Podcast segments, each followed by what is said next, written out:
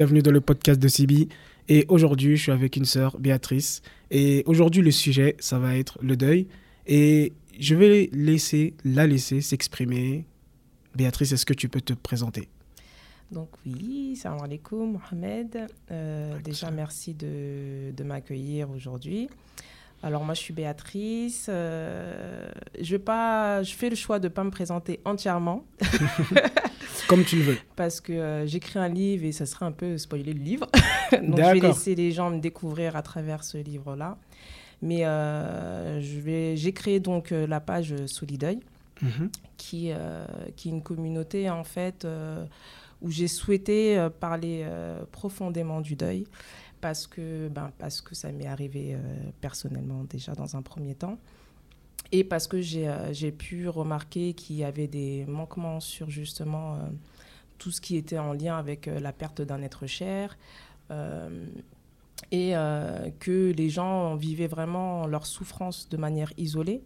Et, et j'ai voulu en fait apporter des connaissances, de l'information sur cette thématique-là et aussi en fait à travers cette page en fait euh, donner des, des, des, outils en gros pour qu'elles puissent comprendre ce qu'elles vivent dans le mhm. deuil leur apporter tout ce que moi j'ai reçu par rapport à cette tragédie mais aussi tout ce que j'ai pas pu recevoir ou tout ce que j'ai pas pu en fait comprendre pendant cette, cette euh, tragédie et je me dis que finalement euh, tout ça, euh, tout ça cumulé fera en sorte de pouvoir donner en fin de compte des, aux gens des, des, outils nécessaires pour pouvoir traverser leur deuil. Donc voilà, je suis maman d'un petit garçon qui a 8 ans. Mhm. Et, euh, et, donc euh, voilà. Ok, bah, merci, c'est super gentil, belle présentation. Et là, une question qui me vient en fait, c'est en fait ce que tu as vécu, ta souffrance. Et donc, est-ce qu'on peut dire aujourd'hui déjà que tu as réussi à surpasser ça? Ou c'est encore là? Comment tu, tu, le vis ça? Alors, surpasser, enfin, on a toujours, euh, quand on perd un être cher, mhm. euh, cette idée de se dire qu'on a fait son deuil, il n'y a plus euh, mhm. ces instants de souffrance, c'est un petit peu. c'est pas, je dirais pas que c'est forcément une vérité globale parce que on a forcément à des petites pensées, à des moments bien précis. Mhm. Euh, pendant des, euh, des, fêtes ou pendant des, des situations bien précises, mhm. eh ben, on a toujours une pensée pour le défunt et ça nous ramène forcément à une souffrance. D'accord. Donc je ne pourrais pas dire qu'elle est... Euh, je pense que tout au début du deuil, en fait, la souffrance, elle est quasi permanente. Et plus le temps passe et plus les moments de joie, de bonheur se confondent et du coup laissent de la place à ces moments de bonheur et les moments de souffrance sont moins intenses. Mais en fait, en avançant dans le temps, finalement, en fin de compte, ben, les moments de joie prennent, prennent euh, de la place, tout prend de l'équilibre. Mais il y a quand même ces instants euh, de petites souffrances qui sont là, mais qui sont beaucoup plus acceptés et beaucoup plus gérés, on va dire. D'accord.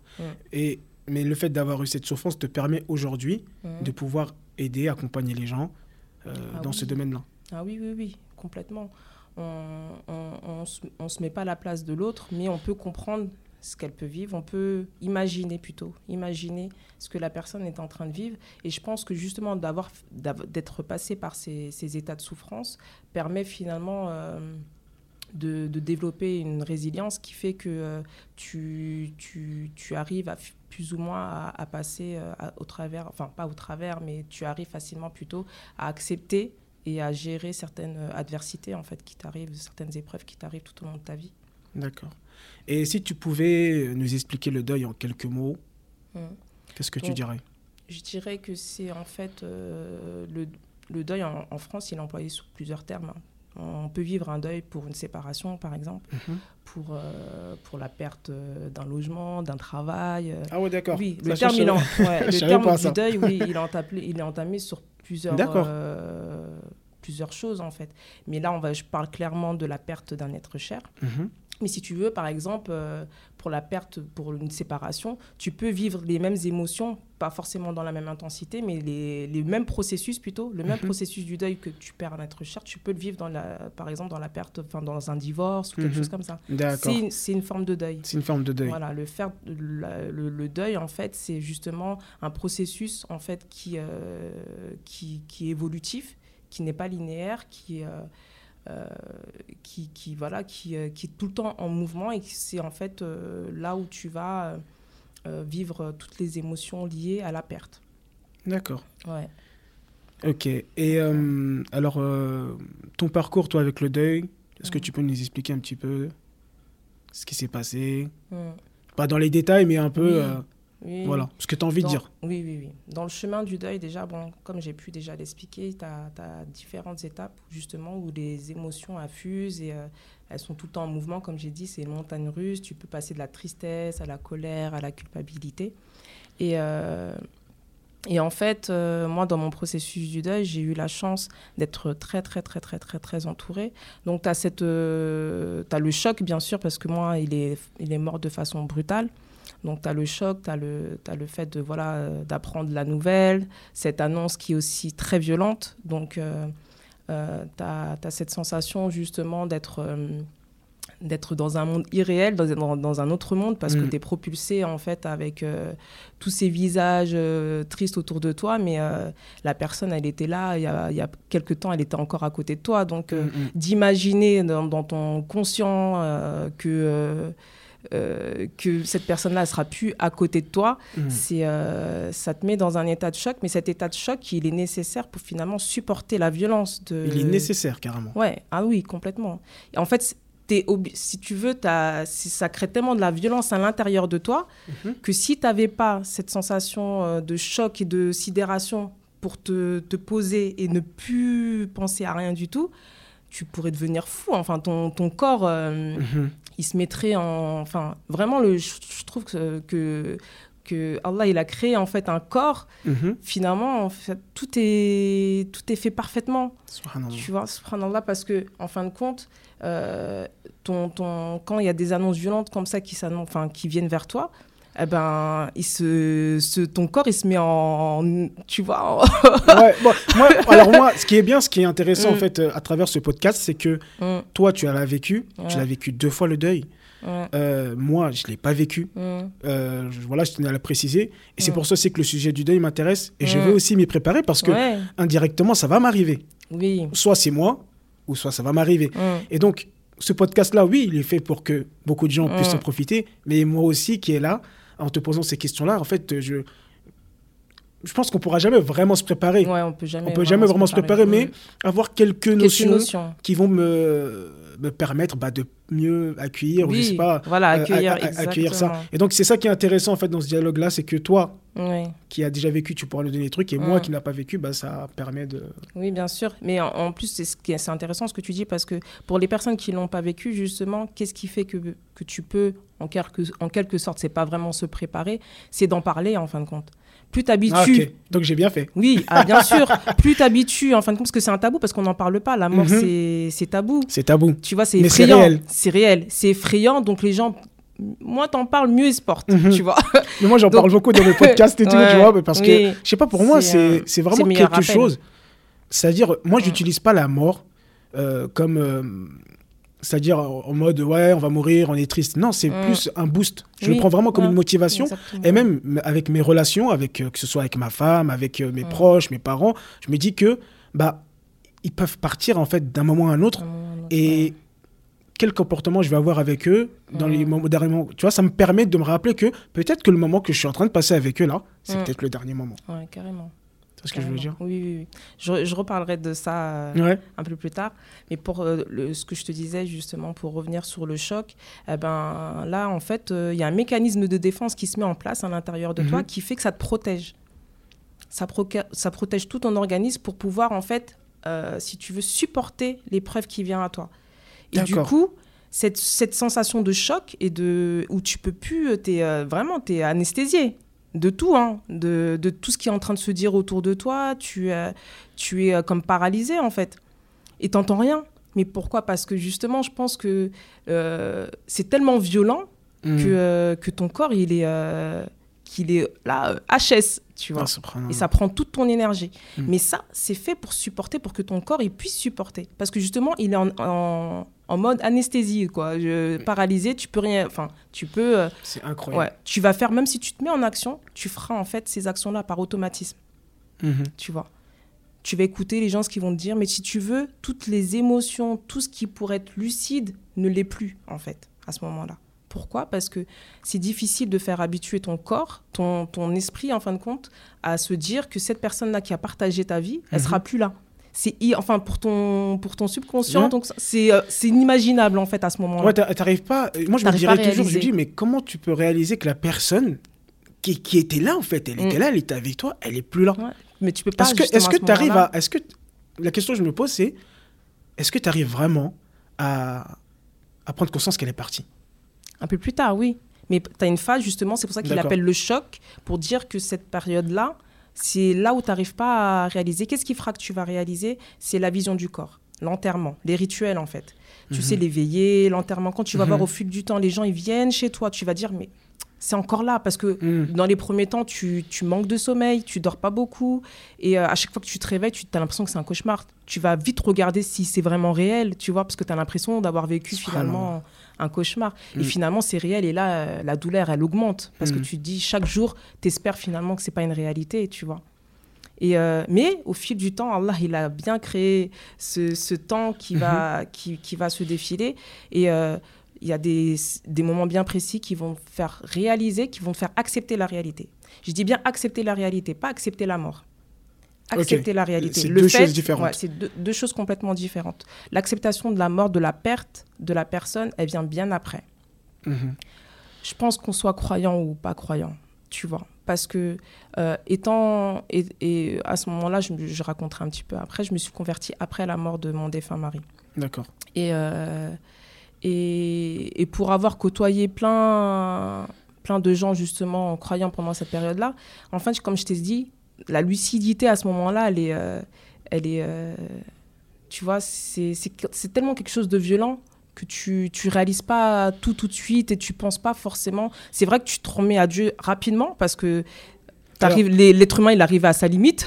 tu vois la question que je me pose, c'est-à-dire que quand euh, ton, ton, mari est décédé, tu étais, est-ce qu'on peut dire, tu n'étais pas musulmane, c'est ça? Non, j'étais pas musulmane. Tu étais chrétienne, mm. mais donc tu étais quand même croyante? Oui. D'accord, ok. Enfin, j'étais, je, pratiquais, euh, ma, j'étais chrétienne et je, mm. je, je, pratiquais, mais j'étais dans, déjà dans une démarche euh, par son comportement d'être. Euh, tu vois, je lisais déjà le Coran, je, je m'intéressais en fait. Je m'intéressais déjà. Mais. Donc la spiritualité ici, tu as, beaucoup aidé ça, ça aide la spiritualité? Bien sûr énormément. Énormément. Moi, je dis que ce qui m'a, ce qui m'a sauvé déjà dans un premier temps, c'est ma foi. Ok.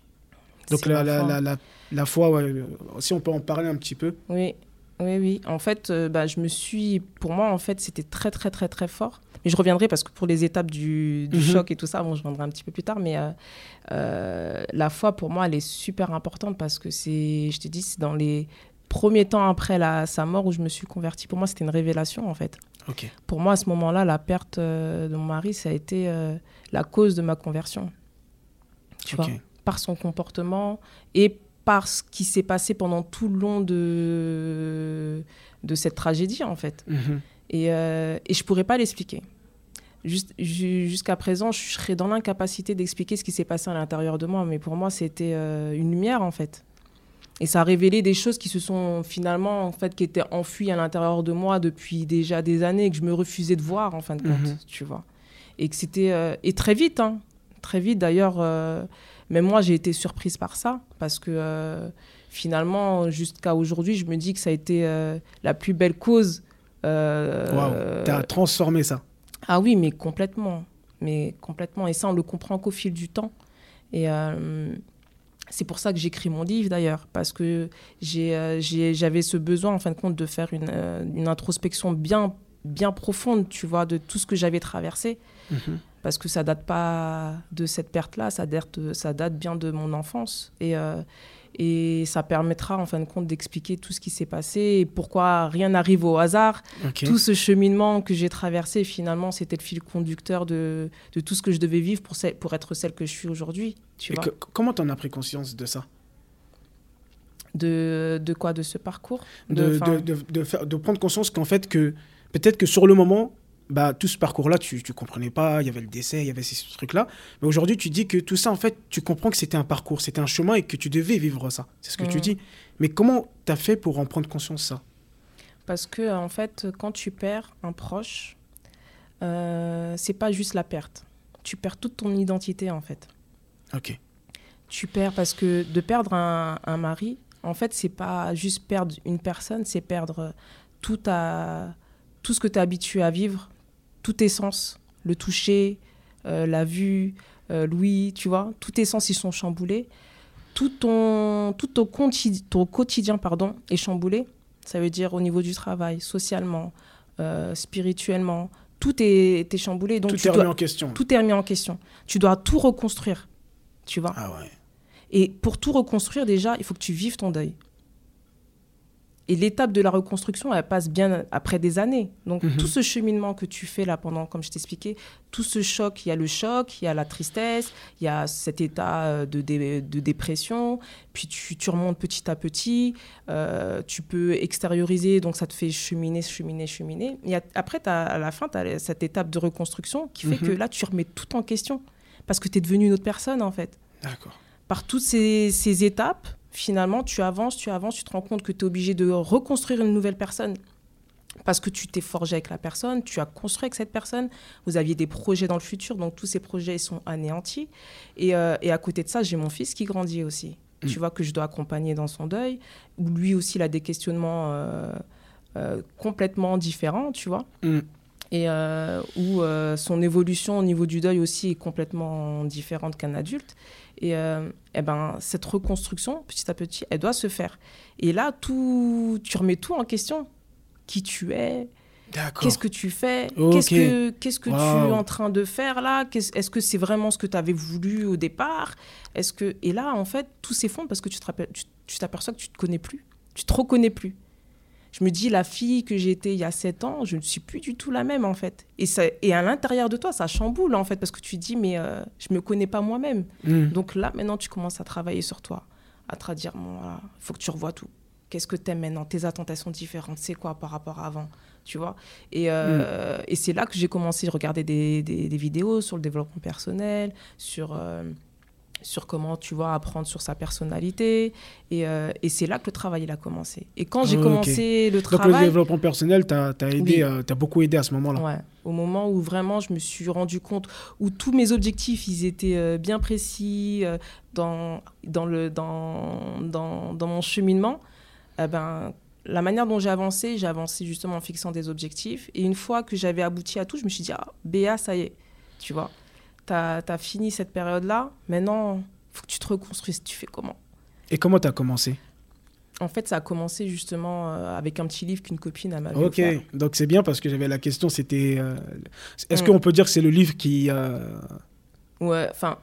C'est le premier livre déjà Ouais, c'est le premier livre C'est quoi Comment il s'appelle? Retour à l'essentiel. Retour à l'essentiel. Mm. D'accord. Et, et, du coup, ce, ce livre, ça faisait 4 ans qu'elle me l'avait offert.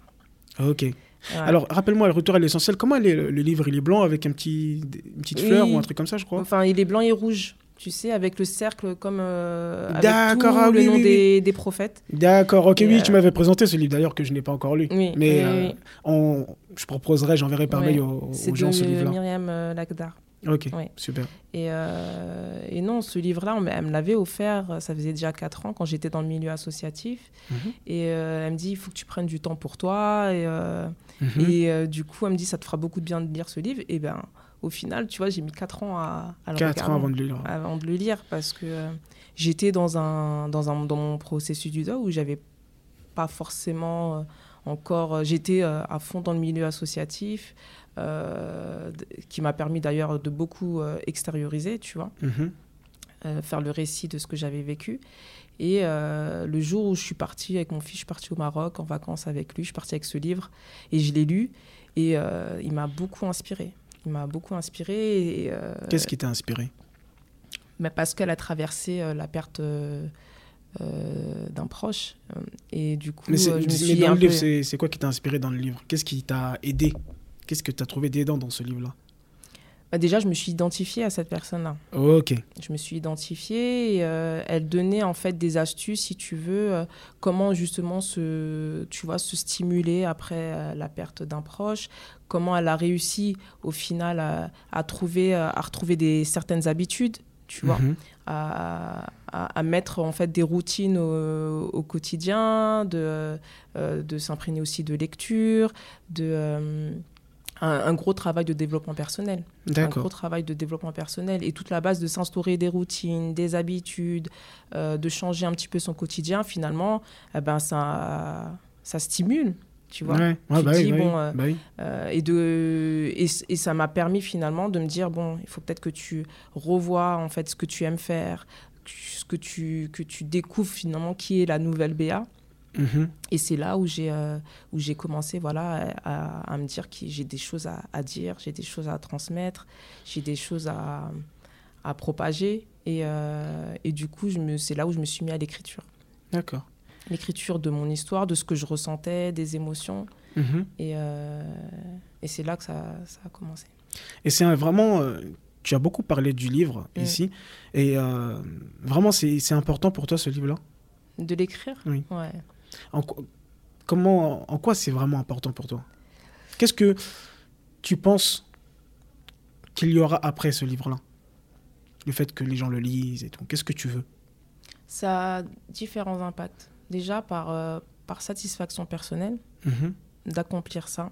Parce que j'ai besoin, en fin de compte, de faire le récit de tout ce que j'avais vécu, de me comprendre profondément. Mm-hmm parce que justement, on peut être perdu après avoir vécu tout ça. Et je, me dis, de pouvoir l'écrire, de pouvoir le poser sur papier, c'est, euh, ça pourra déjà moi-même m'éclaircir sur moi-même. Ok.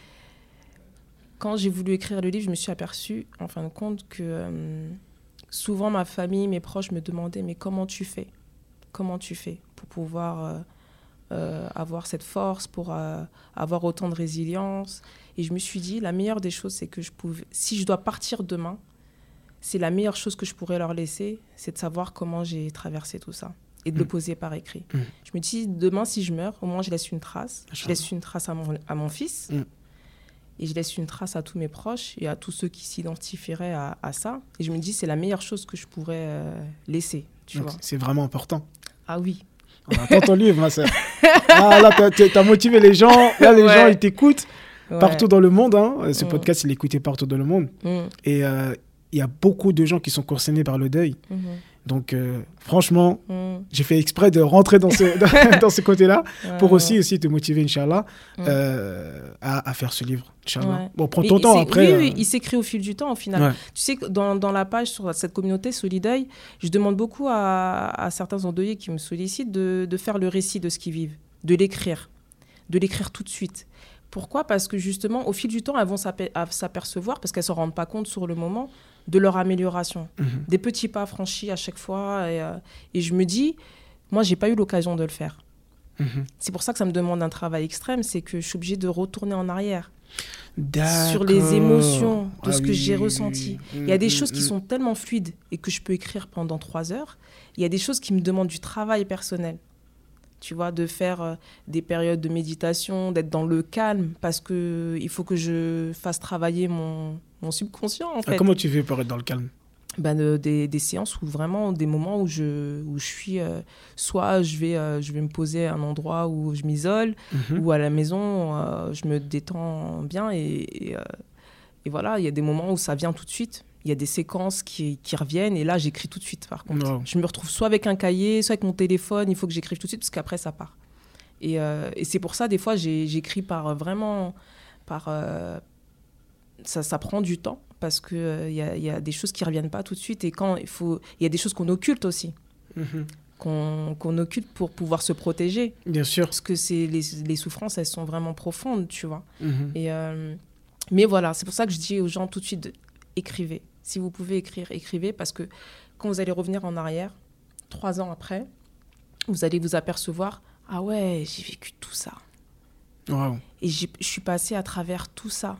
Mais oui, j'ai progressé, oui, et du coup, ça encourage de se dire, moi, c'est quoi qui faisait que j'arrivais à me rendre compte que, euh, que j'avançais et que euh, finalement, euh, c'était c'était positif, c'est mon entourage. Il me dit, mais tu te mhm. rends pas compte.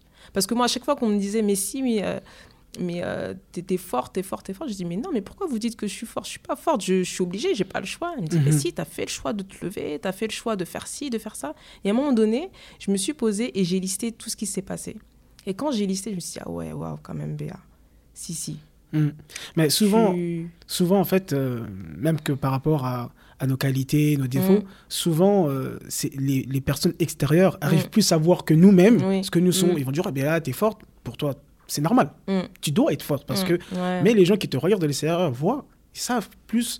Et souvent, c'est ça, il faut faire attention aux messages qu'on reçoit de l'extérieur, parce que souvent, ils savent vraiment euh, qui on est et tout ça. Oui, oui, carrément. Surtout les proches qui, qui, euh, qui peuvent voir tout le parcours euh, effectué, mm, mm. ben, vraiment, ils. parce qu'ils ont ce, ce, recul que tu n'as pas. Toi, tu as la tête dans le guidon, mm. tu es, dedans, et donc tu fais toutes tes actions. mais tu as, des gens, ben, eux, ils sont extérieurs à ce que tu vis. Et ils voient ton évolution, ils voient ce qui se passe. Ouais, complètement. Et c'est ça, c'est complètement ce qui s'est passé. C'est que les gens, ils avaient une vision que moi, j'avais pas de moi-même. Et j'avais du mal à l'accepter, en fait. Mm-hmm. C'est pour ça que ça, je pense, ça, ça, ça a pris plus de temps. Qui, enfin, y a pas, après, il n'y a pas une notion de temps, mais euh, j'ai eu du mal en fait à accepter en fait euh, cette vision que les gens ils avaient de moi, de femme forte, euh, parce que je me. Je mais t'es une femme forte. On va dire ça. je, je, je, suis toujours. Je suis dans ce, ce, truc où je me dis bon, tout le monde a une capacité, enfin, qui a une force en, en lui, mhm, tu mhm. vois. Après, je me dis, Allah, il éprouve euh, pas les gens pour rien, mhm. il éprouve pas les gens plus euh, de ce qu'ils peuvent supporter. Donc, je me dis, si Allah, il m'a éprouvé comme ça, c'est que je devais le supporter de toute façon. Que tu avais la que, voilà. Que j'étais plutôt en, en, capacité de le supporter. Et c'est pour ça que je me suis pas posé trop de questions sur ça en me disant, je suis forte. Je me suis dit, ben non, je suis pas forte, je suis juste en fait dans dans, dans ce que je peux supporter. Mais moi, je confirme, tu es forte. moi aussi, tu le confirmes. Non, tu es forte. ouais. Mais après, voilà, je pense qu'on a tous eu un degré, euh, tu vois, de force. Euh, mhm. par rapport à ce qu'on peut supporter. toi, tu vois, par exemple... toi, as un bon degré. non, mais, franchement, je pense vraiment. Mais après, euh, moi, je... qu'une souffrance, pour moi, ça se trouve que, tu vois, pour des choses qui sont plus minimes, je vais souffrir et l'autre va penser que c'est rien en fait. Tu vois mhm. Alors que pour moi, ça dépend de, ça dépend vraiment de ce que, de ce que, de comment tu es et dans quoi, tu vois, Allah il a, il a mis euh, toute ta force. Tu vois, je sais pas comment l'exprimer ça, mais euh, je pense pas qu'il y ait quelqu'un de plus fort que, que d'autres. Je pense vraiment que c'est par rapport à, à, ce que toi, tu es en mesure de supporter. Mhm. Il y a des gens, eh ben, voilà, ils, vont, ils vont plutôt être résilients sur justement euh, le fait de perdre un être proche. Il y en mhm. a qui vont être, euh, tu vas voir, ils vont avoir euh, une capacité de résilience dans la pauvreté, dans l'inconfort, dans, dans, des choses extrêmes. Mhm. Et peut-être que moi, je ne serais pas en mesure de, de supporter cela, tu vois.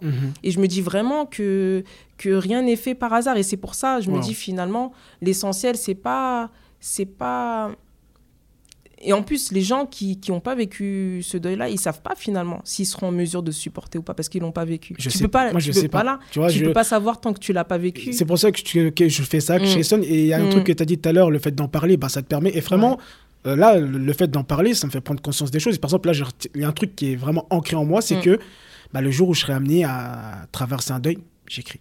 Oui. Ah bah oui. J'écris. J'écris tout ce qui se passe ou je fais des podcasts, je sais pas.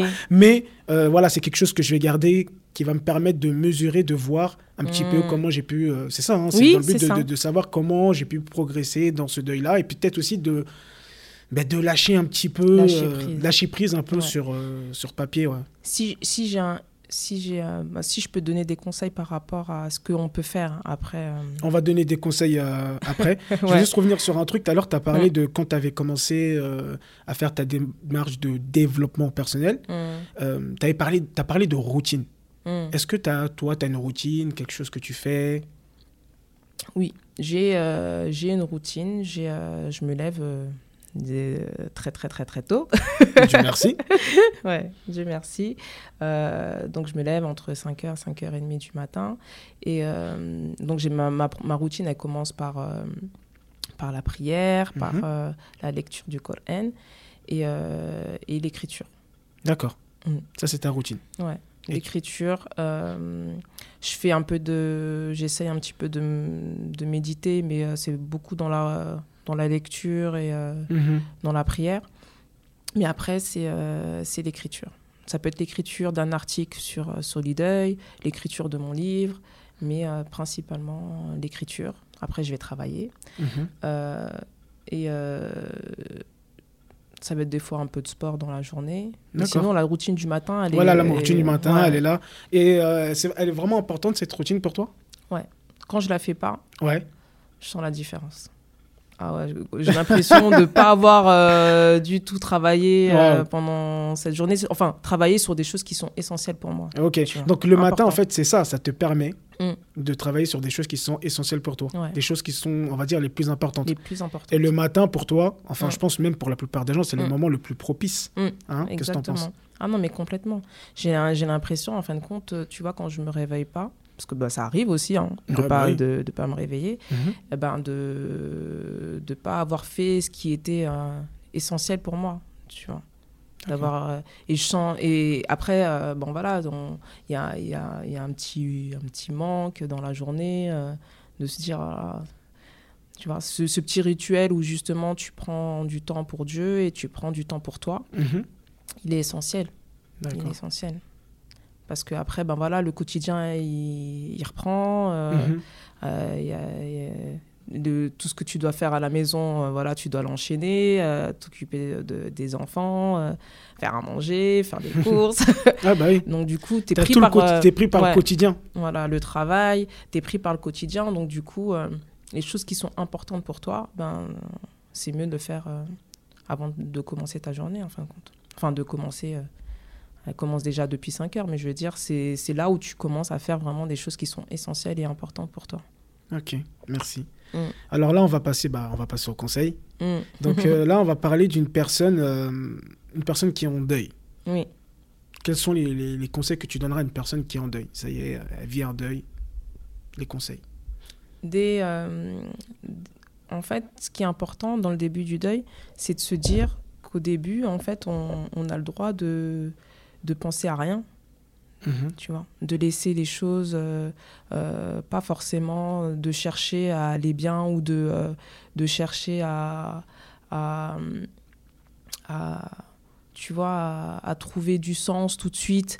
Non, l'essentiel, c'est juste de pouvoir vivre sa tristesse, vivre le manque, vivre tous les, tout le rituel qui doit être vécu, l'enterrement, tout ça, les papiers administratifs, parce qu'en France, ben, on aime ça, donc il faut, euh, voilà, et, puis même pour sa sécurité aussi financière, hein, euh, parce que vraiment, après ça, ça dépend si c'est la perte d'un conjoint, si c'est la perte euh, d'un mhm. parent, si c'est la perte d'un enfant, les situations ne sont pas les mêmes. Bien sûr. L'administration ne sera pas du tout la même. Mais voilà, ce premier mois, ces premiers mois, de lâcher prise complètement et après de, de commencer à faire euh, le récit. Ça peut être euh, par le fait d'un proche, de pouvoir l'extérioriser à l'oral, mhm. soit par l'écrit, mais de l'extérioriser.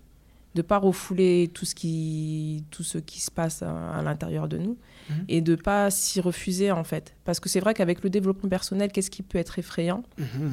On aime ça faut, faut dire aux gens, il y a des trucs, c'est vrai. Il y a, des... Non, mais c'est que. Le on a, la médaille. Voilà, c'est de se dire, ben voilà, il euh, faut pas subir, il faut y aller, il euh, faut passer à l'action, il faut. Euh, tu vois, mais ce côté-là où on est triste, où on est abattu, il mhm. faut le vivre. C'est important. Oh, ok. Faut pas tout de suite. Euh, bah, peut-être que moi, voilà, moi qui n'ai pas mm. vécu le deuil, j'aurais tendance à penser comme ça, mm. à me dire euh, voilà, c'est Dieu qui a fait. Euh, ok, mm. bah, c'est la vie, on doit tous mourir et on y va quoi. Voilà, on s'occupe des documents. Bon, je parle comme ça aujourd'hui parce que je ne l'ai pas vécu. tu vois, même on a déjà eu ces discussions-là. Je t'ai mm. dit, ouais, mais moi, tu dis, ouais, mais non, mais tu sais, il y a des émotions, il y a des trucs. Mm. Et je t'ai dit, mais non, moi, je suis stoïque et tout. mais, euh, mais en vrai, tant que mm. je ne l'ai pas vécu, après, j'ai pris conscience. Et tu m'as fait prendre conscience que tant que je ne l'ai pas vécu, je ne peux pas parler. tu peux pas. Tu, peux pas. c'est pour ça que je ne parle pas du deuil. C'est pour ça que je t'invite euh, pour parler du deuil. Mais c'est vrai que quelqu'un, enfin, moi, qui n'a pas vécu le deuil, bah, j'aurais ouais, j'aurais tendance à penser comme ça, euh, voilà, c'est la mm. vie. Euh, enfin, c'est comme ça que je me prépare. Oui, oui, oui. mais mm. surtout que la particularité, un homme, un homme et une femme ne réagissent pas de la même manière.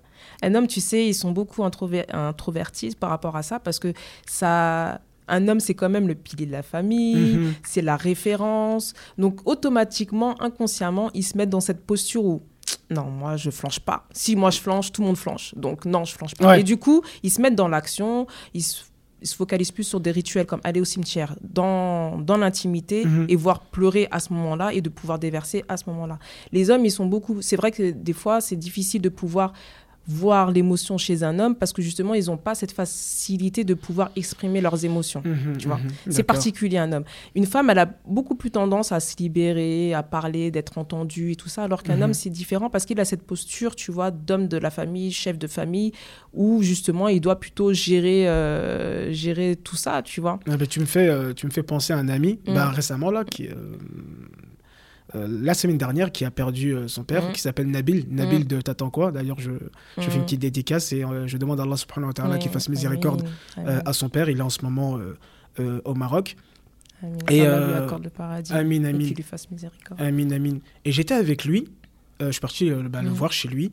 Et je voyais, il était très fort en fait, c'est pour ça, en fait, euh, mm. ce que tu dis, c'est vraiment, euh, c'est réel. Il était très fort, il était là, il s'occupait des choses et tout. Il me disait, au téléphone, il m'a appelé, il m'a dit, oui, là, je vais à, la mairie, je vais m'occuper des documents. Mais il était, euh, mm. on sentait quand même qu'il était chamboulé, mais il mm. était très fort. Et après, je partais, il voulait absolument m'accompagner. Je lui ai dit, non, mais t'as pas besoin de m'accompagner, reste avec les gens et tout. Il me dit, non, il faut que je t'accompagne. Donc, il m'accompagne, il me dit, ouais, j'avais envie de te parler et tout. T'as vu, je suis là. Euh, je fais le fort. Moi, je suis le plus grand de ma famille, mm. donc euh, devant les gens et tout. Mais en fait, euh, ça va pas, en fait. Mm. Tu vois, j'arrête pas de chialer. Mm. Mais voilà. Mais c'est fou que quand je suis devant les gens et tout, boum, tout de suite, j'arrive à, être fort. Il dit, c'est pas. En fait, il comprenait pas comment il faisait pour. quand il est seul et tout, ben là, il tombe en larmes. Mais quand il est devant les gens, il est méga fort. Et il comprenait pas. Et moi, j'ai pas pu lui dire qu'est-ce qu'il fait. Après, il s'est dit, bon, c'est le grand frère, lui, hein, je suis le grand frère. Euh, voilà, c'est mon père, donc c'est moi maintenant le père, etc. Donc, euh, Oui, oui, oui. Mais en fait, voilà, c'est exactement ça. C'est que c'est inconscient. Hein. C'est que tu te mets dans cette posture. Euh, moi, je l'ai vécu à travers mes beaux-frères. Mhm. C'est une grande famille, donc euh, euh, c'était difficile. Et, le problème, quand tu refoules ça et que tu décris pas tes, enfin, tu, tu n'extériorises pas tes émotions, c'est remis qu'à plus tard, en fin de compte. Mhm. Tu vois, tu, tu, finalement, tu retardes ton deuil, tu, tu l'empêches de cheminer comme il faut, mais, euh, mais ça se fait quand même naturellement hein, mhm. au fil du temps mais ça retarde les choses. Mais d'avoir cette posture, mais du coup, tu as quand même besoin de te retrouver avec quelqu'un de confiance ou de faire euh, ou de l'écrire n'importe comment pour pouvoir, pour pouvoir euh, sortir ces émotions-là. Il faut mhm. que ça sorte. Il faut que ça sorte au bout d'un moment. Voilà. Donc c'est bien qu'il puisse, euh, euh, voilà, qu'il t'ait pris mhm. à, part et qu'il puisse t'expliquer tout ça parce que du coup ça a permis à ce, à ce moment-là de, si tu veux, euh, casser ce, ouais, ce truc, cette carapace en gros mhm. pour pouvoir libérer ses émotions un peu plus tard. Et c'est déjà super qu'il puisse te le dire. Je trouve ça justement génial et je l'encourage d'ailleurs même à, à, à, le faire le plus souvent possible parce que euh, souvent, on a l'impression de dire toujours la même chose, de redire les mêmes choses. Je suis pas bien, je pleure et tout ça, mais c'est normal. Plus finalement on va sortir ses émotions à l'intérieur de soi, mhm. et plus euh, finalement on va se décharger de toutes ces émotions. Mhm. Et c'est ce qui fait que le deuil se fait c'est que c'est en, sortant toutes ces émotions à l'intérieur de soi, il faut que ce soit à l'extérieur plutôt que ça reste à l'intérieur. Donc, peu importe de la manière euh, dont, c'est fait, en fin de compte. Il faut que ça sorte. Il faut que ça sorte. Il faut pas que ça reste dedans. Voilà, il faut, que ça sorte. Tu as envie de pleurer, même si c'est tout seul, tu pleures. Tu hmm. t'autorises. Tu t'autorises à pleurer. Et de se dire, bah, la tristesse, c'est quelque chose de normal dans le deuil. Pourquoi? Parce que c'est à la hauteur de la personne que tu as perdue. C'est pas un inconnu. Il n'y a pas de deuil s'il n'y a pas d'attachement. Hmm. Il faut qu'il y ait un attachement pour qu'il y ait un deuil. Donc, quand tu es attaché à ton père, hmm. qui, qui t'a vu grandir depuis que tu es petit, hmm. c'est normal de ressentir cette tristesse. Pourquoi la pas la faire sortir? C'est normal d'être en colère parce que tu dis, mais mince, j'ai perdu la personne qui, euh, qui, est le plus important à, mon cœur. Euh, c'est normal de sentir ce, sentiment de culpabilité parce que des fois, tu aurais voulu faire plus de choses, mais il faut juste l'accueillir en fin de compte et se dire que c'est normal. Et c'est et, c'est parfois c'est pour ça que j'ai voulu apporter les connaissances et les informations sur ce sujet parce que finalement on s'autorise à très peu de choses pour nous-mêmes. Hmm. On s'autorise pas à être triste, on s'autorise pas à être euh, en colère, on s'autorise pas à être dans la culpabilité, mais euh, on a le droit, on a le droit et c'est important parce que plus tu vas finalement euh, conscientiser que tu es en colère et que tu es triste, mhm. plus tu finalement au lieu que ce soit, euh, tu vois, un combat contre tes émotions, mhm. finalement, tu es à côté de cette émotion. Moi, à chaque fois, des fois, quand je suis dans un truc, je me dis, vas-y, on, on marche ensemble, c'est pas grave. je suis triste, ok, marchons. Ah ouais, avec la tristesse. avec la tristesse. Parce que je suis dans un état où je me dis, bon, t'es triste aujourd'hui, ok, Béa, t'es triste. Maintenant, qu'est-ce que tu peux faire? On marche, on marche. Je discute avec ma tristesse. ok, non, mais c'est ah un super conseil. C'est un super conseil. Et je me dis, bon, à un moment donné, des fois, si j'ai envie de pleurer, je pleure parce que je sens que je peux évacuer comme ça. Ou je l'écris, tu vois, où j'écris ma tristesse, j'écris ce que je ressens. Si je suis en colère, des fois, je me remets en question. Je sais pas si tu te rappelles quand je te disais, des fois, je suis en colère par mhm. rapport à mon fils et tout ça. Bah, de le conscientiser, de conscientiser, ah, conscientiser cette, euh, cette colère, ben, du coup, euh, tu dis, bon, déjà, tu acceptes d'être en colère. Pourquoi maintenant tu es en colère? Et, et, là, tu, tu, fais un travail sur toi. Et du coup, ben, ça t'aide finalement, au lieu que tu, tu, tu te bagarres euh, contre ça, finalement, tu l'accueilles et tu, tu avances avec. Et du coup, plus tu avances, et après, l'émotion, finalement, elle te suit plus, en fait, compte, mhm. tu vois. Elle s'arrête et, euh, et, après, tu continues ton, ton, petit bout de chemin. En fait, une émotion, elle vient et après, elle reste pas. Hein. Elle s'en va après. Hmm, tu vois?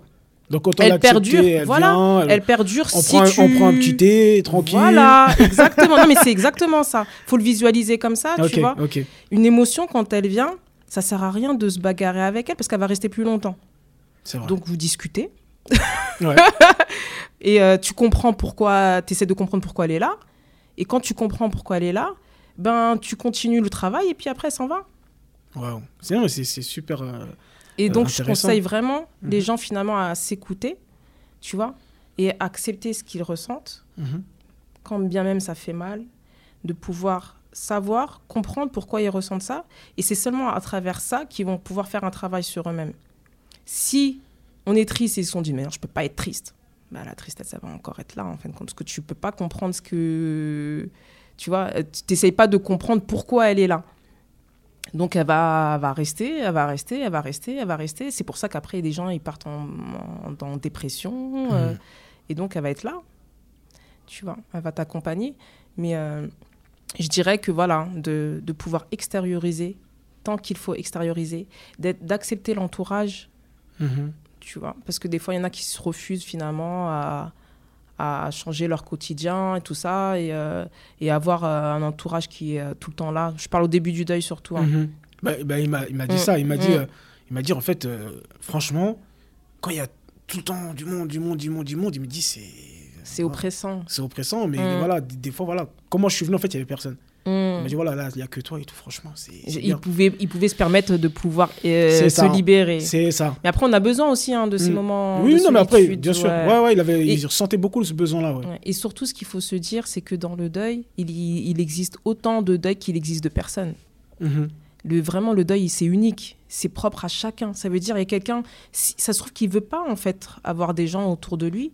Et dans ce cas-là, ben, c'est OK. En fait, il faut se dire, ben, voilà, cette personne, elle veut pas, donc il faut la laisser. Mhm. Mais dans ce cas-là, qu'elle trouve un autre moyen d'extérioriser euh, ses émotions. Faut, faut, en fait, au final, il faut toujours extérioriser. Oui. Faut pas, euh, mm. peu importe le moyen, écriture, euh, voyage, je sais pas, mm. mais il faut. ouais, faut permettre en fait à tes, tes émotions de pouvoir sortir et de pouvoir comprendre ce que tu vis et accepter de se dire ben voilà, j'ai perdu quelqu'un que j'aimais profondément, donc je suis triste. Oui, c'est à la hauteur de l'amour que je ressentais pour lui. Je suis en colère ben parce que peut-être qu'elle est morte de façon injuste. Enfin, on estime à ce moment-là qu'elle est morte de façon injuste. Et du coup, euh, ben voilà, on est en colère contre la justice, on est en colère contre la personne qui. Euh, voilà, on peut être en colère contre l'hôpital, on peut être... Mais ça, c'est quelque chose pareil, c'est, euh, dans la continuité. Après, mm. ça, ça part. Ça... Moi, moi j'ai une, une personne, mm. c'est une tante à moi, qui, euh, après, franchement, je crois qu'elle a perdu quatre personnes. Mm-hmm. Son mari, son frère mm. et d'autres personnes. et c'était, je crois, chaque année. Donc, euh, vraiment, elle, elle, a vraiment...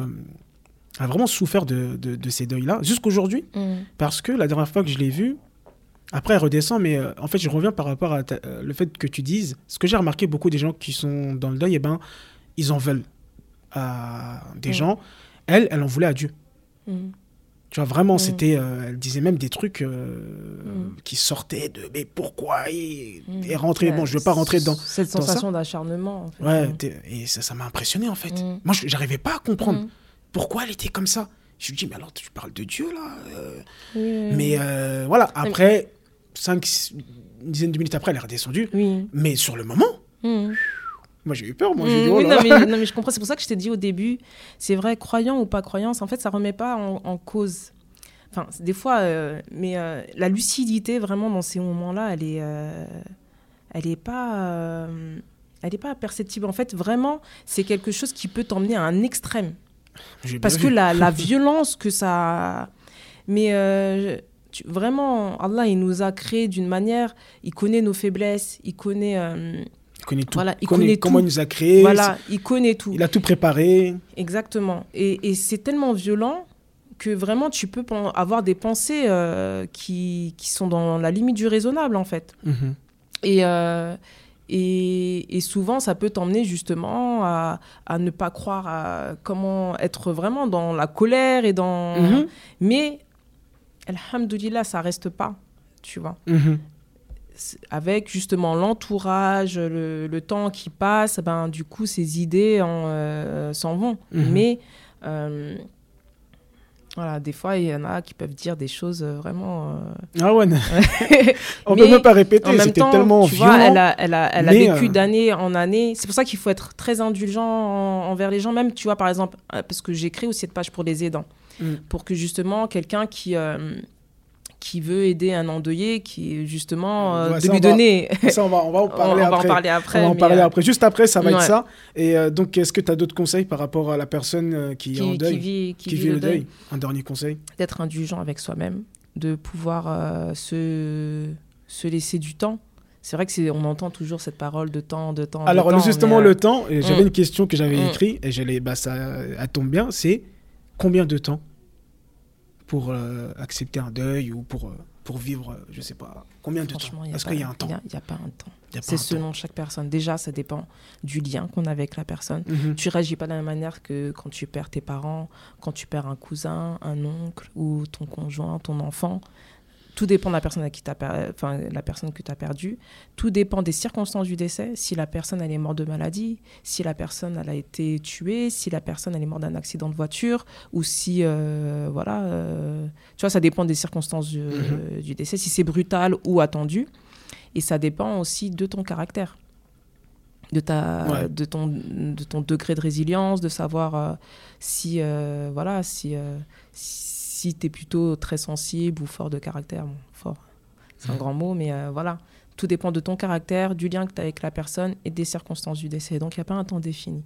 Et tout dépend aussi, comme tu as parlé de, de ta tante, je crois, mmh. qui a vécu quatre deuils à la fois, enfin, mmh. euh, d'une année euh, à l'autre. Enfin, je veux dire, tu, elle n'a fait que engendrer les deuils qui ne sont même pas, en fin de compte, euh, Elle a accumulé, elle a même pas vécu l'ancien deuil, et là, elle se retrouve avec... Donc, euh, elle se retrouve finalement à vivre quatre deuils en même temps. Ouais. T'imagines? C'est pour le mental et euh, en plus c'est proche hein, père ah bah oui père non c'était pas père c'était son mari son frère et les deux autres j'ai oublié on s'imagine pas en fait quelles conséquences ça peut avoir sur le corps et sur la et, et, dans dans l'esprit en fait mm. c'est vraiment c'est on est bousculé hein. et que ce soit mentalement que ce soit physiquement, euh, ça prend de l'énergie et on est, euh, le quotidien est vraiment bousculé. Donc, il euh, n'y a pas de temps défini. Ça dépend de tout le vécu derrière, ça mhm. dépend de chaque personne. Il n'y a pas un temps. Ok. Et donc, bah, il faut de la patience. Il faut de la patience. Mm. Après, pour les personnes qui veulent plus de conseils, je pense que mm. là, on ne peut pas tout donner. Ça fait déjà 48 minutes qu'on est en train de, faire le podcast. Euh, de toute façon, on verra à la fin, tu donneras mm. un petit peu euh, comment te suivre, Solida et tout ça. Mm. Voilà, ça serait d'aller contacter Béatrice et euh, mm. d'avoir plus de conseils par rapport à ça.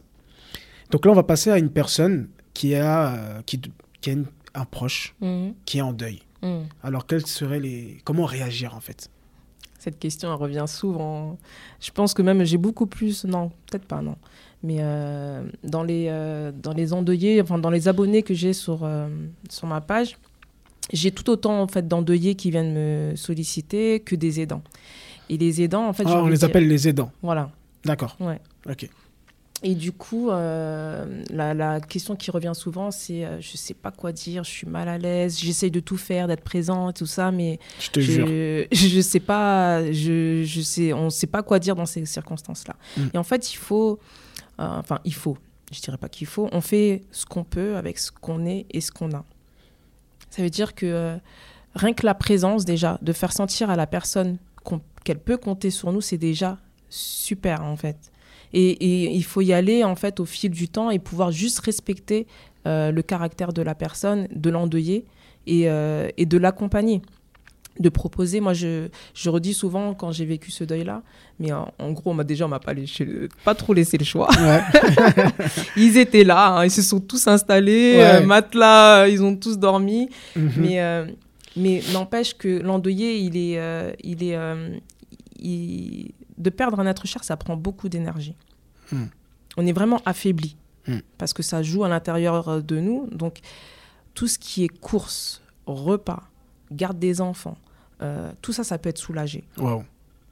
Tu vois. Et en fait, sans pouvoir, parce que l'endeuillé, il a du mal à dire, euh, à demander de l'aide, parce que il réalise pas et donc il se voit pas en capacité de demander. Pour lui, c'est trop encore. Hmm. Donc, en fait, ce qu'il faudrait, ce qu'il faudrait, mais on fait ce qu'on peut plutôt, mhm. mais euh, euh, c'est de, bah, de se sentir présent, de ramener un repas sans pour autant lui demander, mais euh, ramener de quoi lui, voilà, qu'elle puisse manger, ou de lui demander si elle veut qu'on lui garde ses enfants, ou le, monsieur, hein, que ce soit une femme ou un monsieur, de, de, de, la décharger de, tout, de toutes les tâches quotidiennes en fait. D'accord. Euh, après, pour le soutien, pour, euh, pour le récit, ben, ce qui est bien aussi aujourd'hui, c'est de, de, Il existe des associations. Mhm. Donc, il y a des associations comme Empreinte, comme euh, Apprivoiser l'absence, qui existent, qui permet en fin de compte d'être accompagné. si Apprivoiser l'absence, c'est plus. Alors, d'être accompagné à accompagner Ou c'est plus ça, c'est plus pour ceux qui vivent le deuil? Non, c'est pour les endeuillés. Mais voilà, de lui proposer peut-être. D'accord, de lui proposer d'aller dans une association. Mais ça, c'est plus après, hein, après la période de Bien choc. Sûr. Mais euh, les aidants, finalement, il faut, faut pas avoir de pression. C'est vrai qu'on est mal à l'aise par rapport à ça. Il faut juste éviter les petites questions maladroites. Est-ce que ça va? Parce qu'on se doute bien que quand on a perdu un proche. Non, mais c'est un super conseil parce que souvent, quand j'arrive, je dis ça va? Mais c'est mm. vrai que ben, ouais, ça va pas. Ou sinon comment tu vas aujourd'hui? Ça permet en fait à la personne de se dire, bon, elle a conscience que je vais pas bien, mais est-ce qu'il y a un peu de mieux aujourd'hui? Mhm. Comme ça, la personne, elle peut, ça, ça laisse en fait... Euh, mais vaut mieux poser des questions ouvertes pour que la personne elle puisse faire le récit. Poser des questions ouvertes. Oui questions ouvertes. Est-ce que, euh, voilà, tu as mangé quoi euh, euh, Tu penses, tu vois, je sais pas, est-ce que tu veux qu'on sorte aujourd'hui se balader mm. lui, lui, proposer une petite, voilà, une petite sortie, une petite détente ou ou voilà, je t'ai fait un, un, petit repas, est-ce que tu, tu penses qu'on peut manger ensemble? Regarde, je t'ai fait... Enfin, lui proposer plus de parler comme ça, sans pour autant lui rappeler, bon voilà, ce qu'elle est en train Donc voilà, est-ce que. Euh, alors, parce que tu as, deux types de personnes, souvent, mm. euh, que je vois beaucoup hein, dans nous. Euh, moi, je suis malien. Mm. Et tu as deux types de personnes qui vont venir. Tu as les personnes qui viennent, comme là, tu viens de dire, mm. repas, tout ça, qui essayent de te faire un petit peu oublier ça. Ils savent qu'ils ne peuvent pas, mais bon, au moins, ils parlent d'autre chose. Et tu as des gens qui vont carrément venir, ils vont parler que de la personne, ils vont tomber en larmes, ils vont crier, ils, vont, ils vont ramener aussi eux leur deuil, moi aussi. Euh, comment réagir à ça, Comment Ça c'est euh, bah, ça c'est beaucoup plus coutumier, tu vois. D'accord. C'est euh, c'est euh, dans la communauté. Enfin, moi, j'ai grandi euh, avec euh, tout, que ce soit Mali, Sénégal, Guinée. Et c'est vrai qu'il y a cette tendance. En fait, déjà, la mort, le deuil, on n'en parle pas. Hein, hmm. c'est pour ça, là, c'est bien, ce podcast-là, il va faire venir beaucoup de gens. on n'en parle pas, c'est vraiment quelque chose de... C'est écouté en Guinée, c'est écouté au Sénégal, c'est écouté au Mali, et c'est bien. Mais c'est bien parce que c'est vrai qu'on n'en parle pas. Et du coup, en fait, euh, on est dans ce truc, oui, il faut pas pleurer. Euh, ou sinon, il y en a qui vont beaucoup plus euh, être dans. plutôt à exagérer dans, mm. dans, dans, dans, ce truc-là. Mais c'est vrai que, en fait, parfois, on a besoin d'être au calme, même s'il y a du monde. On sait qu'il y a ce monde qui doit venir. qui a les repas, tout ça, ok. Mais mais c'est vrai que les personnes qui viennent extérioriser et en parler, en parler, en parler, en parler, mhm. pour l'enlever, ça, c'est complètement. Tu vois, c'est. Est-ce que c'est une bonne chose, ça, ou pas? Il n'y a, pas, y a pas quelque chose de Parce que franchement, quand tu mauvais... oui, non, mais je sais. Ah, maman Nangaye, maman, tu commences à crier, tu pleures. On dirait que c'est la personne, c'est son proche à, à, elle, quoi. Des fois, euh, c'est même pas le cas. Mais en fait, c'est même pas. C'est profond, hein, parce que ça date pas d'aujourd'hui. Tu vois, mhm. s'il n'y a pas question de bon ou mauvais, je pense qu'il faut respecter le deuil de chacun. Mhm. Et, euh, et parfois, ben justement, les mamans qui ont grandi dans ces conditions, elles, ça leur fait du bien de voir, de d'entendre ça. Mais pour les autres mhm. générations, justement, qui ne sont pas habituées, de pouvoir prendre du recul avec ça et de se dire bon, c'est la coutume qui est comme ça. Moi, je sais parce que bon, j'ai pu vivre ça aussi, mais euh, c'est en fait là où c'est dangereux, c'est quand l'autre ne respecte pas le deuil de l'autre de dire par exemple, par exemple quelqu'un qui est dans justement l'extériorisation de la commune, de, de, la coutume comme ça et de se dire mhm. voilà on va manger, on va pleurer, on va crier, on va faire tout ça, il respecte pas finalement le deuil de celui qui a pas du tout envie et mhm. qui veut être isolé et c'est ça qui est compliqué c'est vraiment la, la, difficulté, elle est là, c'est de, se pouvoir se dire, bon, moi je le vis pas comme ça mon deuil, je veux pas euh, être envahi par ça. Et là, dans ce cas-là, dans, dans, ces conditions-là, c'est là où les dents aussi, il est, il est important. C'est euh, justement de mettre euh, une barrière. Mmh. Une barrière, donc elle, elle ne vit pas, ou lui ne vit pas le deuil comme ça. Donc là, ok, on fait ça. De... Et c'est là où ils sont vraiment, ça, ça a une importance considérable, c'est que du coup, les gens qui sont voilà, dans l'extériorisation comme ça, ben. Hmm. Calmez-vous. voilà, ils sont de leur coin, ils le vivent, leur deuil. Ils sont en train de le vivre, ils ont besoin de l'extérioriser comme ça, ils le mhm, vivent comme ça. Mhm. Mais de pouvoir aussi, la personne qui le vit au calme et qui a besoin de son, de son, de son calme, qui puisse le retrouver avec un aidant, par exemple. Mhm. Et d'être un peu plus isolé, d'être un peu plus, euh, tu vois, dans, dans le calme et dans et, euh, et dans ce qu'il a envie de vivre, plutôt que d'être aussi euh, tout le temps dans, dans les cris ou euh, mm. dans l'extériorisation en fait surdimensionnée. Mm. Et il y a une erreur que, que, que, je vois souvent, c'est il y a des gens mm. qui viennent par, pour, en tant qu'aidant, hein, pour parler de deuil et tout, mais qui, qui critiquent la personne, qui dit peut-être une chose qui est vraie. Peut-être, hein, c'est possible. Mais souvent, euh, ils viennent, ils, apportent quelque chose. Mm. Euh, il y a des gens qui aimaient cette personne-là et qui viennent raconter Ouais, mais, oh, mais elle était comme ça et tout. Qu'est-ce que tu penses de, de, ça? Tu parles qui parle du défunt? Du défunt. Ah, qui critique le défunt. Voilà, qui disent euh, Oui, oh, mais de toute façon, lui, il était comme ça. C'est un mm. voleur. Par ah, exemple. Il y a des gens qui font ça. Moi, je l'ai vu. Hein, Je ah. parle de ça parce que je l'ai vu et je sais pas quoi dire à ces gens. Je dis Mais. Mais en même temps, euh, tu peux pas rentrer dans, dans, dans, chaque personne et de dire. Bon, ceux qui rentrent dans le jugement, de toute manière. Hein, euh, mm. que, ça, ça tue la personne. Bah, Moi, j'ai un petit. Je parle de ça, c'est mon cousin qui a perdu son oncle. Mm. Et son oncle, comme tu disais tout à l'heure, en fait, il y avait ce côté où ça dépend comment tu étais avec la personne. Donc, mm. lui, vraiment, son oncle, c'était son père. voilà, il a vécu avec lui, c'était son père. Et le fait qu'il y ait une personne qui est venue qui a critiqué son, son oncle, il, a fait, il a fait une crise. Il a fait une crise, elle allait. Euh, ma mère, elle était elle m'a dit Mais non, mais ça se fait pas. C'est dingue parce que quand, lors des pertes des, des proches, c'est là où tout se. Tout se dit en gros. tu vois? Oui, tout se dit et c'est là où euh, justement il n'y a pas de maîtrise et il n'y a pas de juste milieu et, euh, et qu'il faut faire attention. En fait, c'est une question de vigilance et de justement quand, enfin, je répète encore, hein, mais les dents, mm. euh, que ce soit bien même, euh, que ce soit ciblé par rapport aux, proches et tout ça, parce que du coup, euh, ils peuvent être un médiateur, ils peuvent être aussi un réconciliateur, ils mm. peuvent être. Elle a tout ce travail-là, les dents. Hein. Ah oui. Ah, il y a du travail, c'est ah, bien, bien. Non, mais, c'est important à savoir parce que moi, j'ai été amené à être mm. Mais voilà, ces conseils-là, je ne les connaissais pas. Et maintenant, ça, ça me permet de plus pouvoir me mettre en avant. Et même, il y a un rôle. Enfin, c'est vraiment en plus se prendre ce rôle à cœur parce que je dis mhm. bien même d'être plusieurs et mhm. de vous relayer, par exemple. Ça mhm. veut dire que, bon, voilà, la personne, si on sent qu'elle est, euh, qu'elle est voilà face à des difficultés, même voilà au sein de la famille et tout ça. Mhm. Ben voilà, moi je passe aujourd'hui de s'appeler entre aidants. Si toi tu peux passer demain et tout ça, moi j'ai fait à manger aujourd'hui, je fais ci, qu'est-ce que et en fait c'est ce qui va soulager la personne dans son quotidien.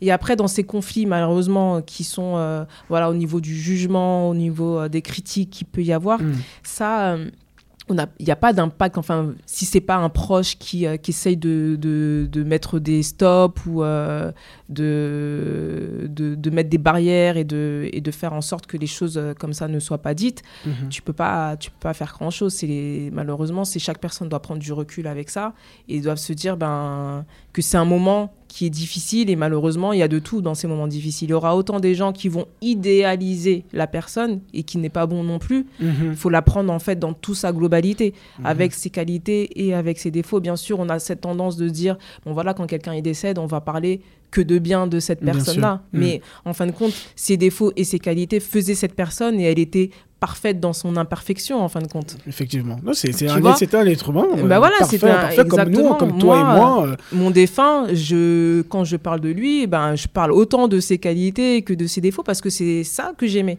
ouais, bah oui. Donc, euh, Quand on aime une personne, on aime, on aime tout. voilà. On n'aime pas que le bon côté. Et quand il y a le mauvais Voilà. côté, on part. C'est pour ça même euh, de pas être de pas rester dans ce juste milieu, c'est euh, c'est aussi compliqué. Il faut pas non plus idéaliser la personne, Mm. en faire quelque quelqu'un qui qui ne- n'avait pas de défaut et- Ouais. parce que euh, donc vraiment rester juste et euh, et, euh, et de pouvoir mais voilà, ces personnes qui ont. Tu peux aussi avoir des personnes qui vont être dans le jugement de, de la réaction des endeuillés aussi. hein. Ouais, donc, c'est vrai. c'est important de ne pas avoir de jugement, de laisser, d'avoir ce recul et de pouvoir respecter le deuil des gens.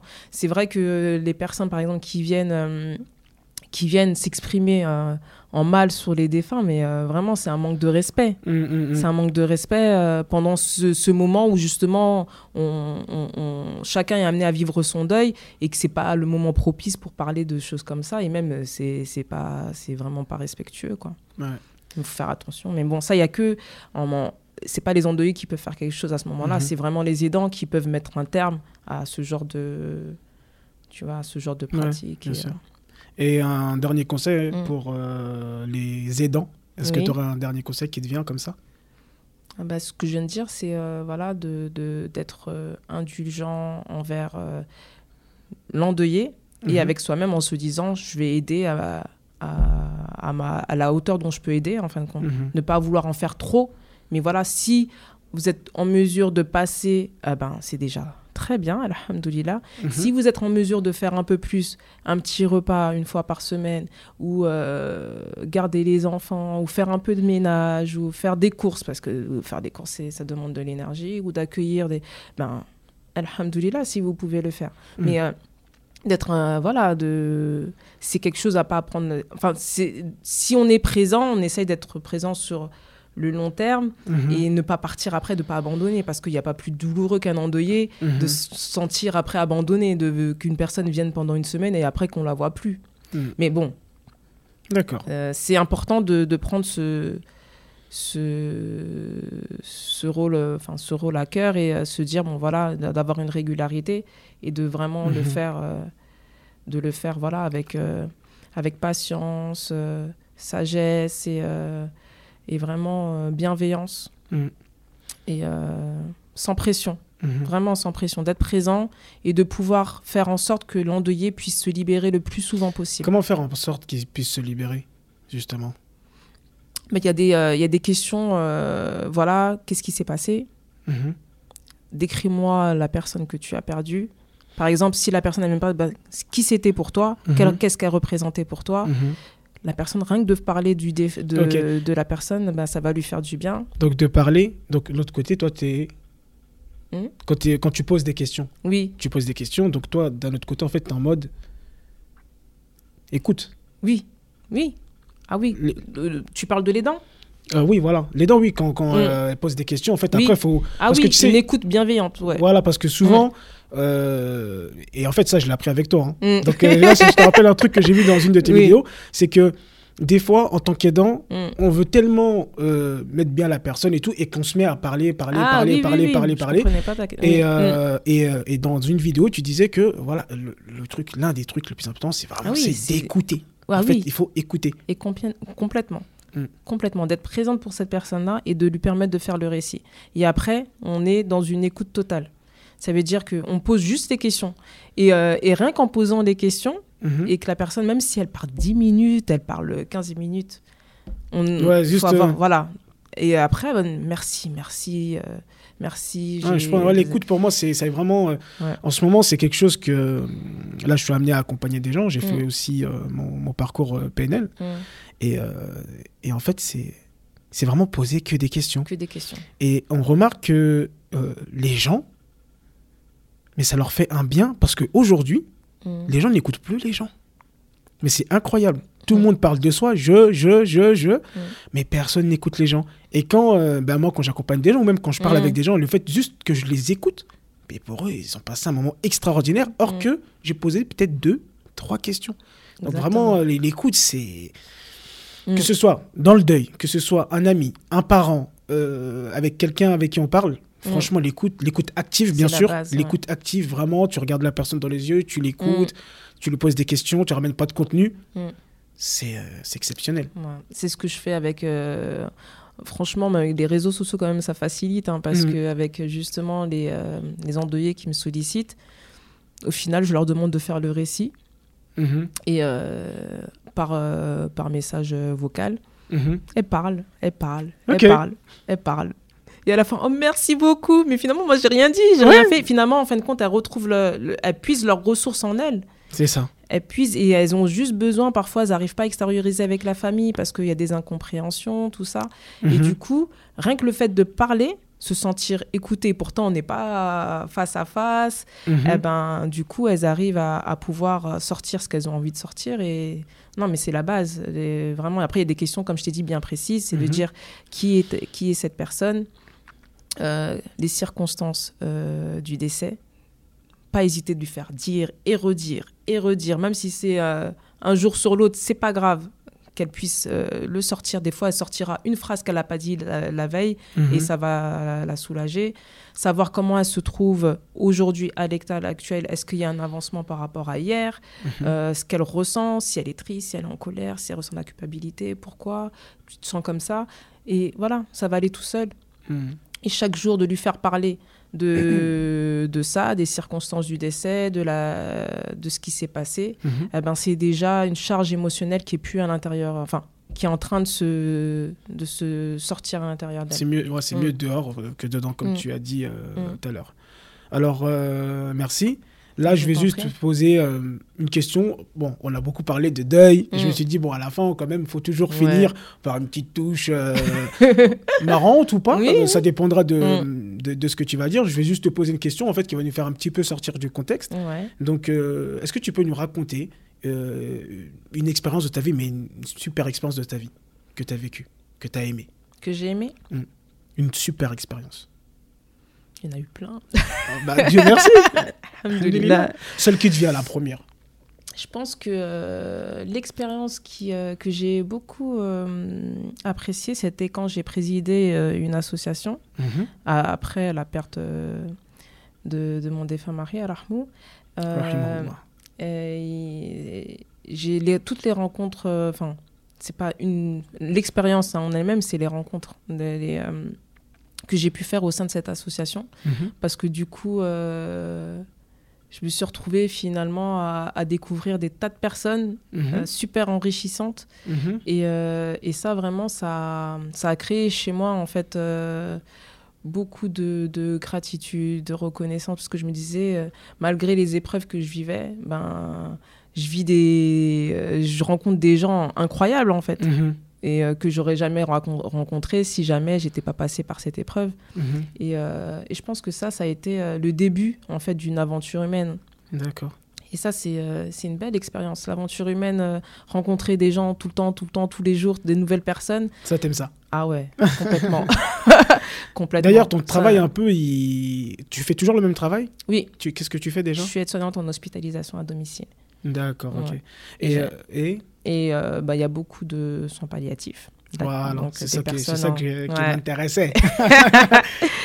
et des personnes en, fin de vie. Mm-hmm. Et, euh, et aussi une expérience d'ailleurs avec eux, c'est que. c'est que, mais c'est intéressant, c'est mm. intéressant. Parce que je pense que le fait de voir des gens. Mm. En fait, ça consiste en quoi en fait, euh, palliatif là C'est. Bah, c'est des personnes, c'est des personnes qui, sont... Euh, qui, qui, sont en fin de vie. Mm-hmm. la majorité des cas, c'est des personnes en cancer. Mm-hmm. qui, ont, qui sont atteints de cancer et bah, du coup qui décident de finir leur jour à la maison. Et donc toi tu les accompagnes Ouais. Donc en effectuant les soins d'hygiène, euh, les, euh, ben voilà, le relationnel avec l'entourage et, euh, et, les familles. Et du coup, beaucoup, beaucoup de relationnel parce que l'hospitalisation à domicile, c'est on doit, en fait, on est dans leurs habitudes, dans leur mhm. quotidien. Donc on rentre dans leur intimité. Et, euh, et, là, du coup, finalement, on se retrouve avec des personnes qui, euh, qui profitent de leurs derniers instants auprès de, de leur famille, qui n'est pas simple. Et, les et l'entourage, justement, qui est euh, dans, dans, ce processus d'accompagner leurs proches en fin de vie. Et d'ailleurs, ça, je ne vais pas trop en parler parce que j'en parle beaucoup dans mon livre pour, pour comprendre ce qui m'a emmené à là. Mais, mais en fait, ce qui m'a qui m'a beaucoup en fait stimulé à, à faire ce que je fais aujourd'hui, c'est les patients. Parce que euh, chacun, en fin de compte, euh, lors de nos discussions, à chaque fois, euh, m'ont donné un surnom. Mhm. Et ils m'appelaient tous, sans se concerter, ils m'appelaient tous mon rayon de soleil. Notre rayon de soleil est arrivé, notre rayon de soleil est arrivé. Machallah. Et du coup, en fin de compte, au fil du temps, je leur demandais mais pourquoi vous m'appelez comme ça? Parce que après ça m'intriguait, je me suis dit bien sûr, une fois, deux fois, trois fois. au bout d'un moment après je me suis euh, je me suis posé la question, il me dit parce qu'avec vous on oublie la maladie. Ah, OK. Il me dit oui. Tu fais oublier la maladie aux gens. Enfin, je fais oublier la maladie aux gens. Ah non, ce qu'ils me disent. C'est ce qu'ils disent. ouais, c'est ce qu'ils disent. Qu'est-ce qu'on a dit tout à l'heure? On a dit que la plupart du temps, ce qu'on arrive à faire facilement, nous on ne le mm. sait pas. Pour nous c'est simple, pour toi c'est facile, mm. c'est simple. Ouais, bah oui, tout le monde le fait. Tout le monde le non, fait. pas forcément. Euh, et, et, donc, en fait, les gens qui, qui t'observent, voilà, ce qu'ils disent, ils le disent pas pour te faire plaisir, mm. c'est vraiment ce qu'ils pensent, quoi. Mm. Ouais, complètement. Et je leur ai, ils m'ont dit, quand ils me disaient, ouais, avec vous, on oublie la maladie parce que ce temps, quand vous rentrez, on a l'impression d'avoir une lumière en face de nous. Et, euh, et, et, franchement, ça me faisait, à un moment donné, franchement, j'en ai eu les larmes aux yeux parce que c'est pas une personne qui, qui employait ces mm. termes c'est plusieurs personnes qui se connaissent pas du tout. Mm. Et au bout d'un moment, je me suis dit, mon Béa, au bout d'un moment, faut que tu arrêtes. Hein. C'est pas, c'est pas genre un manque d'humilité de croire que euh, que euh, on peut penser ça de toi. Faut que mm-hmm. tu, tu, prennes conscience que ben finalement, tu peux être vraiment une source de lumière pour les gens. Et euh, c'est comme ça que j'ai commencé à réaliser que j'avais besoin de propager mon, mon message. Mm-hmm parce que finalement c'est pas moi-même qui me suis euh, donné cette euh, enfin me suis valorisé en tant que tel c'est vraiment les patients qui sont en, phase terminale quoi. Et euh, je me suis dit et il me dit oui quand on est avec vous on, ne parle pas de maladie, on parle de, de, plein de choses et vous nous émerveillez. Donc, euh, et euh, rien que votre sourire, euh, et parlez tous de mon sourire en fait, tu vois. Mhm. Et disait à chaque fois que vous venez, vous venez avec votre sourire et avec ça, au moins, même si c'est 30 minutes, 45 minutes, on a 45 minutes de bonheur. Et euh, il y a ça, il n'y a pas. On vous, si on pouvait vous avoir tous les jours, vous aurez tous les Et là, tu te sens, ouais, quand tu es comme ça, tout le temps, tu te sens bien, tu es bah bien, tu es heureuse. quand je rentrais, mais la satisfaction personnelle. C'est pas. pas... Et c'est pour ça, euh, je pense que je me suis beaucoup accrochée à mon travail parce qu'il y avait cette sensation de pouvoir relativiser sur mes problèmes perso et me dire. Ok, le fait euh, d'être confronté à voir des gens ah, mais oui. comme ça, bah, déjà tu mm. relativises, tu te dis, mais moi je suis pas euh, en fin de vie. Et, et, on revient aussi à un mot que tu as utilisé tout à l'heure qui était très important, c'est la gratitude en fait. Mm. Ouais, Il y a ça qui ressort. Exactement. Euh, pour moi, c'était moi déjà ma réussite. Mm-hmm tu vois, de d'être euh, d'être dans cette satisfaction personnelle de me dire le soir, hey, mais Béa, t'as fait ça quand même. Mm. Béa, t'as accompagné des personnes jusqu'à la fin. Tu leur as donné le sourire jusqu'à la fin. Et euh, humainement, il n'y a pas plus. Enfin, pour moi, il n'y avait pas plus valorisant pour, pour moi. Mm-hmm. Et, euh, et, du coup, au fil du temps, je me suis dit, non, il faut que tu pousses le truc. Il faut que tu pousses. Que tu mais on a besoin. Mm. On en a vraiment besoin. Mm. D'ailleurs, bah, là, ça fait déjà 1h13, donc ah euh, ça passe vite. Hein ouais. J'ai l'impression d'avoir parlé de tout et de rien, d'être là, comme ça, on est installé, on discute. Comment, comment toi, parce que je sais qu'il y a beaucoup de gens qui nous écoutent, euh, qui aimeraient faire du podcast. Euh, d'ailleurs, je pense que je vais préparer quelque chose pour aider les gens à faire ça. Comment mm. tu t'es senti, toi? C'est ton premier podcast Bah écoute, j'étais super à l'aise. Mhm. J'étais super à l'aise. Comme je te disais, on a l'impression plutôt de c'est une, plutôt une conversation. Pas quelque chose de structuré où je suis là, moi je t'explique de A à Z. Donc l'étape 1, c'est ça, l'étape 2, c'est ça, l'étape 3. spontané. Voilà, c'est spontané, c'est une discussion qu'on a, tout ça, même si ça peut être euh, d'un point A à un point Z, à un point euh, mm-hmm. tu vois. Et, ça, je, je, kiffe parce que moi, euh, c'est l'authenticité et la spontanéité. C'est ce que je veux, en plus, c'est ce que les gens vont ressentir. Mm. Et je pense que ce podcast, il va mm. aider beaucoup de gens. De toute façon, c'est le but. Même s'il n'est qu'une personne, nous, on s'en fout. C'est le travail essentiel, exactement. Mais je pense que ça peut aider vraiment pas mal euh, de monde. Mm. Euh, si tu avais un dernier mot à nous partager? L'amour. L'amour Ouais, non, vraiment. La bienveillance, l'amour, ne pas négliger son sourire. Qu'est-ce qu'il peut apporter Il peut apporter beaucoup. Et puis d'ailleurs, dans notre religion, le sourire est une aumône. Machallah. Machallah. Et donc, l'amour, franchement. C'est vrai que le développement personnel, c'est très bien. Mais il faut pas oublier qu'on est des êtres humains. On a nos, hmm. on a nos facilités, on a nos difficultés. Hmm. Des fois on est bien, des fois on n'est pas bien. Hmm. Et il faut accepter en fait. Et euh, il faut, c'est clair, de, de faire du mieux qu'on peut, à se, se, surpasser, se donner des challenges. Moi, je, je kiffe ça, les challenges. D'ailleurs, c'est comme ça que j'ai créé Solidoy. Hein. Mhm. Euh, Bien sûr. Non, mais comme tu dis, c'est un euh, équilibre. C'est un événement. Une copine, elle m'a dit Oui, tu viens à un événement et tout, il faut que tu parles de ce que tu. Ton message, il faut que tu le donnes, il faut que tu le donnes. Et mhm. c'est comme ça qu'est né Solidoy, en fait. Ok.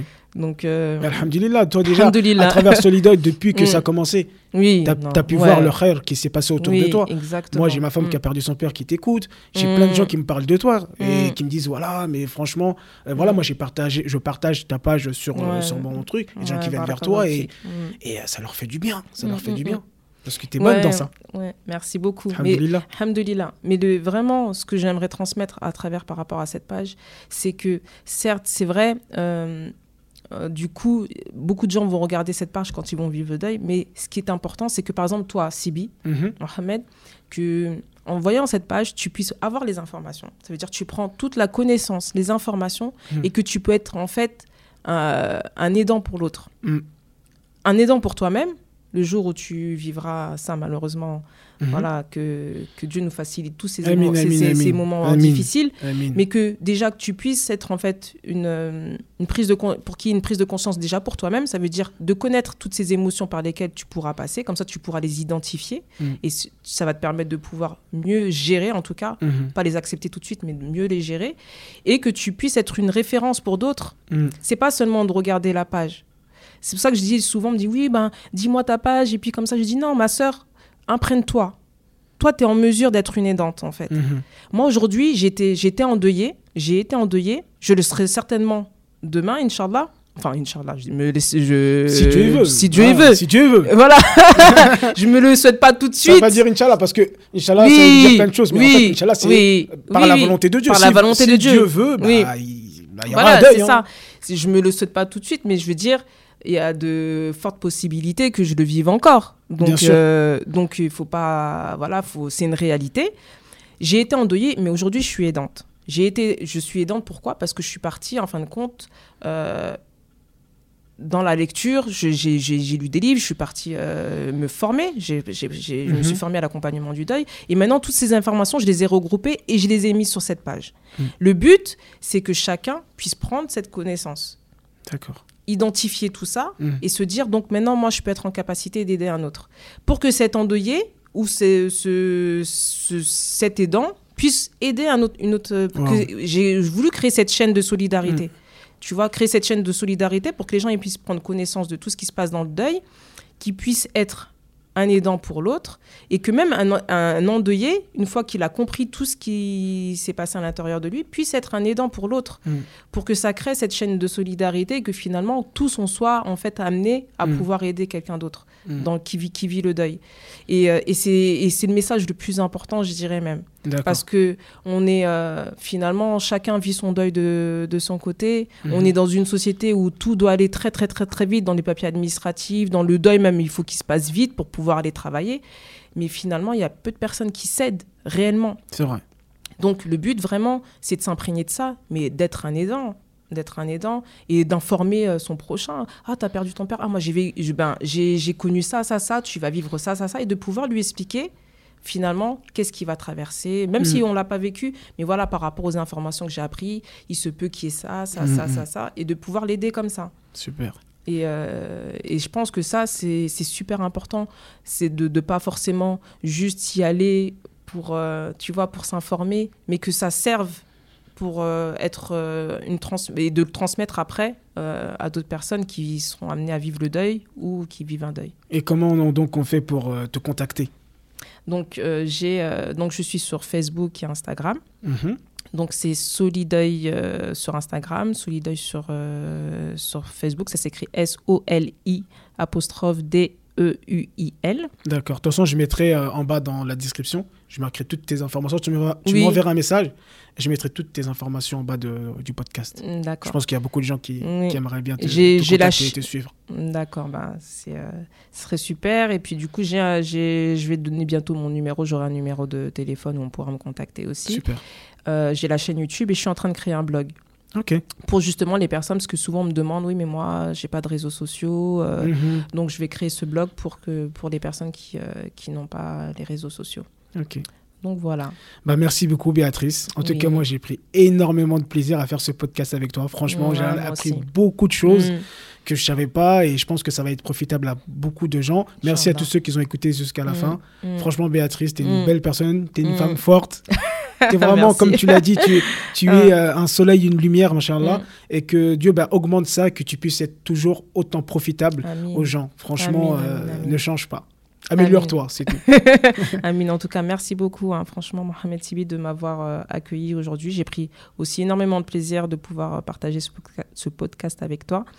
Et euh, voilà, que Allah nous facilite dans notre cheminement, qu'on puisse être euh, franchement des personnes qui œuvrent dans le bien et qu'on puisse être une source de motivation et en Ouais. tout cas de transmission pour, euh, pour les autres et qu'on puisse en fait puiser à chaque fois dans chaque personne pour pouvoir s'améliorer dans notre Mm. Comportement et dans notre foi Amin, amin. et qu'on voilà, on, s'améliore chaque jour, de Et jour en jour, qu'on essaie d'être meilleur Et, qu'hier. et, euh, juste le dernier message, c'est que voilà, tu- ce, ce podcast-là, par exemple, j'aurais pu préparer un podcast sur le deuil. Mm, J'aurais pu mm. prendre des trucs. Mais on voit que cette association, en fait, Mm. le fait de s'associer, de faire des choses ensemble, c'est vraiment fort. Et c'est ça que là, je vais faire beaucoup de, de, podcasts euh, avec des gens, des gens qui sont pros, enfin, ou, ou qui connaissent bien leur sujet, pour vraiment que, euh, créer un truc euh, sympa. En tout cas, c'était super. Vraiment, c'est un bon podcast. Merci beaucoup. Merci. Merci. Bonne continuation en tout cas. Et salam à Ismaël. Oui, je lui passerai, Inch'Allah. Allez, salam à tous, merci. Wa salam.